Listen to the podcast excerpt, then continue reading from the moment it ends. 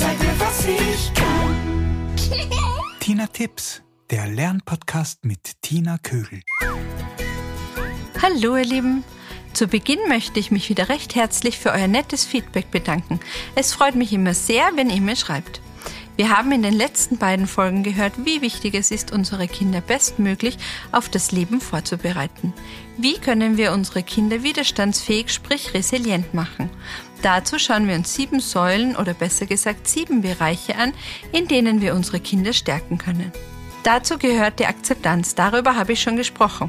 Dabei ist es wichtig, die Gefühle zuzulassen, zu akzeptieren und zu benennen. Das war in Folge 33.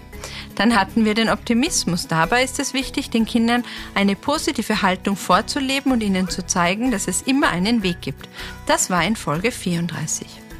Heute möchte ich über die Selbstwahrnehmung sprechen. Für unsere Kinder ist es wichtig, sich selbst wahrzunehmen mit allen ihren Stärken und Schwächen. Denn nur wenn unsere Kinder ein gutes Gespür für sich entwickeln, können sie mit ihren Stärken und mit ihrer Kraft und mit der daraus entwickelnden Selbstliebe ein gutes Leben führen und in Stresssituationen einen kühlen Kopf bewahren. Das wäre zumindest das Ziel. Ihr könnt immer wieder mit den Kindern Achtsamkeitsübungen dazu machen. Fragt dein Kind nach einer Arbeit, dabei ist es aber egal, ob das Kind den Tisch deckt oder eine Seite schreibt. Eine Frage wie, was ist dir dabei besonders gut gelungen? War es schwer für dich? Und wenn ja, was war schwer? Oder was kannst du schon ganz gut? Je öfter man solche Übungen mit den Kindern macht, desto leichter fällt es ihnen, die Stärken und die Schwächen zu benennen und sich selbst einzuschätzen und sich somit selbst wahrzunehmen. Kinder sollten am besten sagen können, ich weiß, wer ich bin und was ich kann. Daraus kann sich dann ein gutes Selbstbild entwickeln. Und mit den Schwächen sollte man immer sehr liebevoll und wertschätzend umgehen und das Kind auf keinen Fall dafür schimpfen. Aus Fehlern lernen wir und an Schwächen kann man arbeiten. Hör dir dazu Folge 31 an. Da geht es um das Fehlermachen. Eine nette Übung ist die warme Dusche.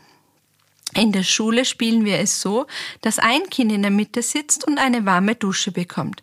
Das heißt, dabei sagt ihm jedes Kind eine Sache, die es an ihm schätzt oder die es gut kann. Das Kind in der Mitte hält die Augen geschlossen und genießt die guttuenden Worte.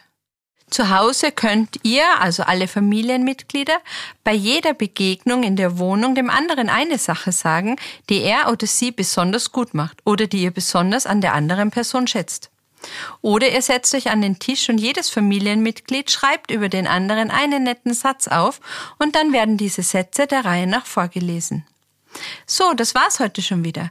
Besucht mich doch auf meiner Homepage www.tinetips.com oder folgt mir auf Instagram unter Tinetips Podcast und hinterlasst mir dort einen Post.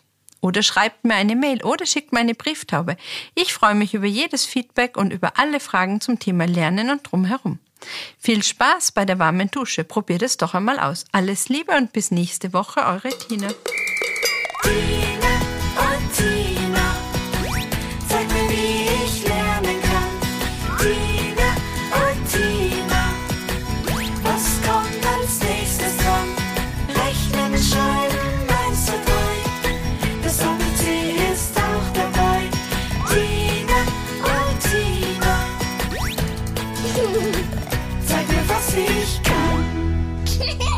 Dieser Podcast wird produziert von der Agentur Nordhang.